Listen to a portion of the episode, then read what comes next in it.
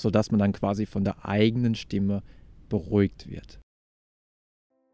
Kennt ihr das, wenn jemand so eine ruhige und angenehme Stimme hat, sodass man den Eindruck hat, dass seine Worte und sein Vortrag durch diese Stimme getragen werden und dass diese Stimme quasi auf ihn selbst, aber auch auf die Zuhörer so beruhigend und entspannend wirken kann.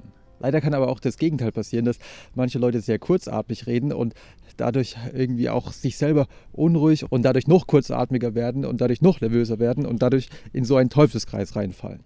Es ist wirklich so, dass sich nicht nur unsere Stimmung auf unsere Stimme auswirken kann, sodass wir sehr entspannt und ruhig klingen, wenn wir auch in einem entspannten und ruhigen Gemütszustand sind, sondern es kann auch andersrum funktionieren, dass wenn wir eine ruhige und entspannte Stimme haben, dass wir uns dann auch ein Stück weit ruhiger und entspannter fühlen.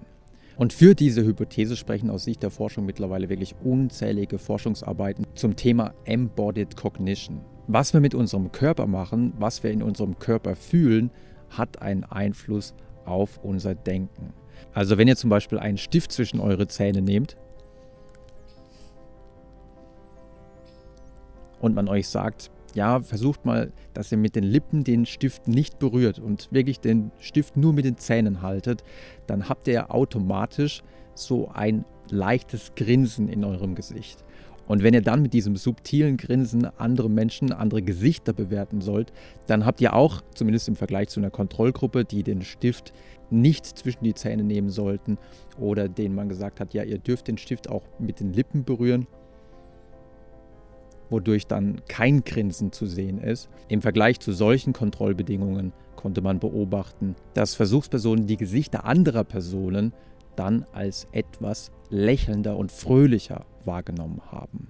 Ähnlich ist es beim sogenannten Power Posing, also wenn ihr Posen der Macht einnehmt, wenn ihr Körperhaltungen der Macht einnehmt, ausgestreckte Arme oder so eine Superheldenpose, dann konnte man beobachten, auch wenn anfängliche Studien völlig übertriebene Ergebnisse zum Powerposing postuliert hatten, wie zum Beispiel eine drastische Veränderung im Hormonhaushalt, die dann wieder zurückgenommen werden mussten, gilt aber trotzdem momentan als gesichert, dass Menschen sich nach solchen Powerposen etwas mächtiger fühlen. Also auch hier beeinflusst unser Körper, das, was wir mit unserem Körper machen, das, was wir in unserem Körper fühlen, unser Denken. Und genauso scheint es übrigens auch bei der Behandlung von Depressionen mit Hilfe von Botox zu sein, wo man Botox in die Zornesfalte reinspritzt, sodass das hier alles schön glatt wird. Und scheinbar, dafür sprechen einige erste Studien, scheinbar fühlen sich einige Menschen, die schon lange an Depressionen litten, durch das Glätten dieser Zornesfalte oder Denkerfalte tatsächlich etwas besser. Wenn es diese Feedback-Schlaufen vom eigenen Körperempfinden und teilweise geht es sogar noch weiter in Bezug auf die eigene Kleidung, was wir anhaben, beeinflusst auch unser Denken und Verhalten. Wenn man zum Beispiel Versuchspersonen sagt, dass ein Kittel, den sie für ein Experiment anziehen sollten, ein Krankenschwesterkittel ist und nicht ein Putzfrauenkittel, dann zeigen sie zum Beispiel auch deutlich mehr Empathie und sind auch hilfsbereiter. Und wenn es all diese Feedback-Schlaufen gibt, dann macht es durchaus Sinn, gerade wenn es um die Therapie von sozialen Ängsten geht, auch auf diese Feedback-Schlaufe in Hinsicht auf die eigene Stimme zu schauen, weil viele Menschen mit sozialen Ängsten haben das Gefühl, dass ihre eigene Stimme, häufig klingt die eigene Stimme deutlich besser, als sie denken, aber viele haben das Gefühl, dass die eigene Stimme nicht besonders gut klingt und beim ersten Flattern der eigenen Stimme, bei der ersten Kurzatmigkeit, die sich einstellt, beginnt diese Feedback-Schlaufe. Man hat das Gefühl, oh, ich bin jetzt nervös, ähm, warum flattert meine Stimme? Bei sozialen Ängsten, ich weiß das aus eigener Erfahrung, ist die Selbstaufmerksamkeit sowieso extrem groß und jedes noch so kleine Detail im eigenen Körper, was irgendwie auf Unsicherheit hindeuten könnte, wird sehr stark überbewertet und dadurch kommt man in diese unangenehme Abwärtsspirale hinein. Aber die gute Nachricht lautet, wenn es diese Feedback-Schlaufen gibt, die uns in die Nervosität hineinführen können und in die Angst hineinführen, dann können wir diese Feedback-Schlaufen auch in die andere Richtung benutzen und uns von der eigenen Stimme mehr und mehr in die Entspannung und Gelassenheit reinführen lassen. Ganz wichtig dabei ist, dass das Ziel dieses Stimmtrainings nicht das ist, was man häufig in solchen Ratgebern liest, nämlich dass man noch besser auf andere Menschen wirkt, dass das Außenbild verbessert wird, dass das Ego quasi gestreichelt wird. Solche Zielsetzungen können langfristig wirklich nach hinten losgehen, weil man dann noch mehr immer auf sich selber drauf achtet und noch mehr immer diesen Fokus hat. Mein einziges Ziel ist es, gut anzukommen. Und genau das ist ja das, was bei sozialen Ängsten letzten Endes problematisch wird. Das soll nicht die Zielsetzung sein, sondern das Ziel soll eher sein, zum Beispiel, dass wenn man wichtige Informationen hat, dass man die dann besser rüberbringen kann, damit man anderen vielleicht noch besser weiterhelfen kann. Also es sollen keine Ego-Ziele sein, sondern es sollen eher Ziele sein, die wegführen vom eigenen Ego.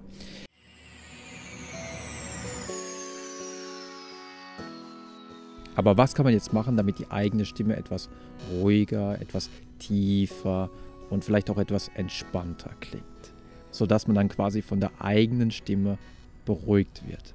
Tatsächlich gibt es unzählige Übungen, die man machen kann, um die eigene Stimme zu schulen. Bei den meisten Übungen geht es darum, etwas zu entspannen, auch den Sprechapparat zu entspannen und den ganzen Körper als Resonanzkörper zu benutzen, sodass man nicht nur hier oben in der Kehle redet, sondern dass man wirklich den ganzen Körper vibrieren lässt. Und das zweite Ziel ist ein der Stimme dienlicher Atemfluss. Aber wir gehen einfach mal ein paar Übungen durch. Ganz einfach und wirklich von jedem sofort anwendbar ist etwas, was wir im Alltag sowieso ab und zu machen, aber was wir auch kurz bevor wir sprechen häufiger machen können, ist nämlich einfach zu gähnen.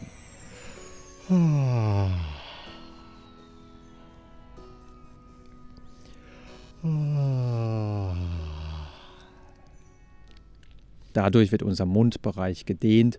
Manche Muskeln werden auch kurz angespannt. Das ist also dann so ein bisschen wie so eine progressive Muskelrelaxation. Und danach ist man in dem Bereich einfach etwas entspannter.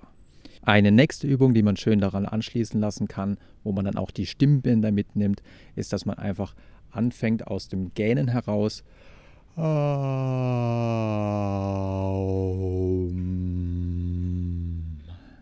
in so einen Om Chanting-Ton hineinzukommen.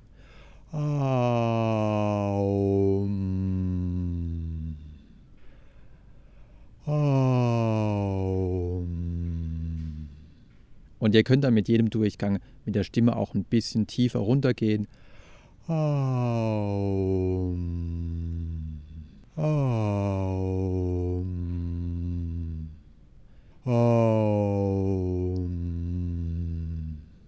Und wenn ihr das ein paar Mal gemacht habt, werdet ihr merken, dass eure Stimme tatsächlich ein bisschen tiefer wird und auch euer ganzer Körper, es vibriert dann bis in den Bauch hinein, euer ganzer Körper als Resonanzkörper benutzt wird. Tipp Nummer zwei ist die sogenannte Atemstütze. Falls ihr gerade bei der Übung nicht so das Gefühl hattet, dass euer Bauch mit vibriert hat, dass ihr also wirklich den Bauch auch als Resonanzkörper benutzt habt, sondern dass sich das alles doch mehr oder weniger nur hier oben in der Brust und in der Kehle abgespielt hat, dann kann es sein, dass eure Stimme so insgesamt noch etwas zu verhaucht ist, ja, dass ihr beim Atmen zu viel Luft verliert, die aber nicht in Töne umgesetzt werden. Und das führt häufig so ein bisschen in die Kurzatmigkeit rein und macht uns dann auch ein bisschen nervöser. Das Gegenmittel dafür ist die sogenannte Atemstütze.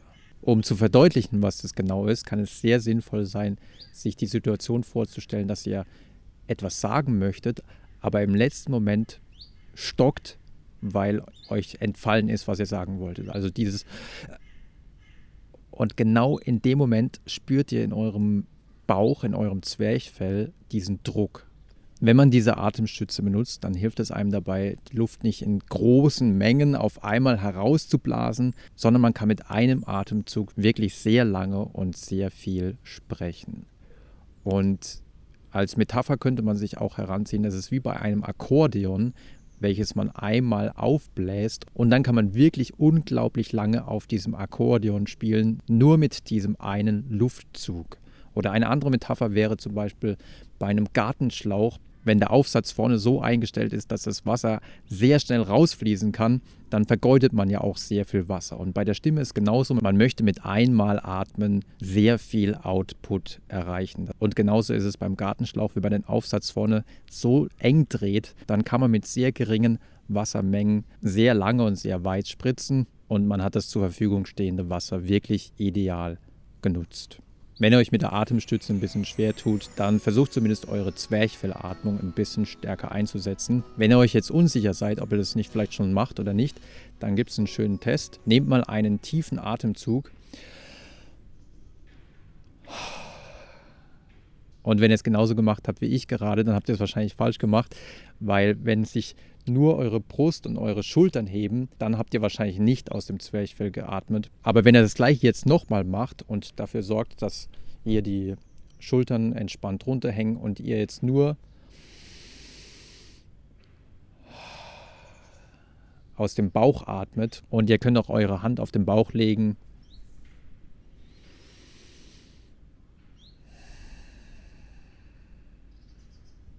Und wenn ihr merkt, dass eure Schultern entspannt hängen bleiben, eure Brust sich nicht allzu stark hebt und ihr wirklich nur aus dem Bauch atmet, dann benutzt ihr wirklich die Zwerchfellatmung. Und die zu benutzen ist auf jeden Fall schon mal ein Schritt nach vorne, weil dann ähm, verkrampft ihr hier nicht im Brust- und Schulterbereich und könnt dann deutlich entspannter von unten aus dem Bauchbereich die Stimme stützen lassen. Tipp Nummer drei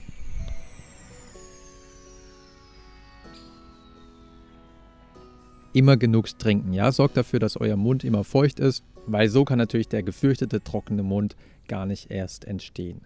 Tipp Nummer 4 ist ein bisschen ungewöhnlich, aber betrifft tatsächlich viele Menschen mit sozialen Ängsten. Achtet darauf, dass euer Kinn nicht zu sehr nach unten hängt, weil wenn ihr euer Kinn nach unten hängen lasst, dann quetscht ihr euren ganzen Sprechapparat hier ein und dann hat eure Stimme nicht die Möglichkeit, sich zu entfalten. Ihr könnt es gerne mal austesten, wenn ihr mal einfach einen Ton summt und dabei euren Kopf von oben nach unten senken lasst. Also einfach und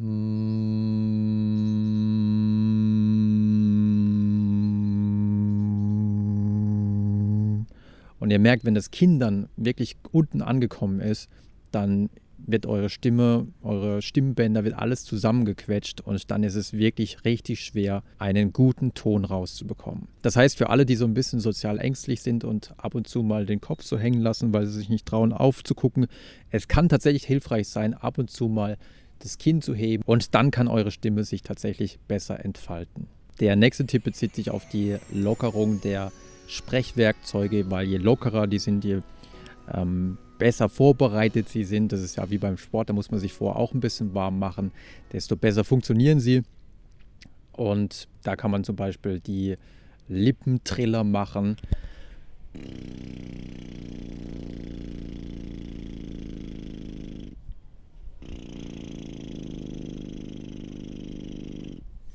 Also da lasst ihr dann einfach die Luft durch euren geschlossenen Mund nach vorne entweichen und dann gibt es dieses angenehme Vibrieren und dieses Kitzeln und danach sind die Lippen auch etwas mehr entspannt.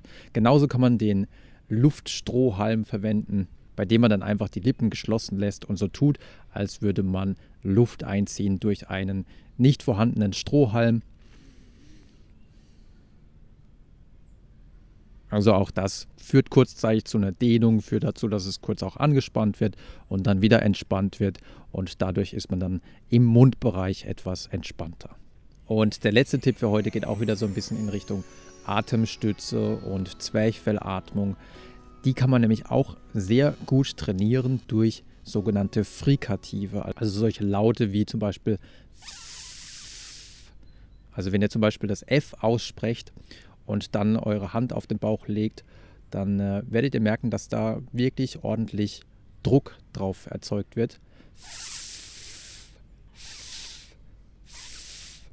Ähnlich ist es beim Buchstaben T. Oder wenn ihr das S oder SCH aussprecht.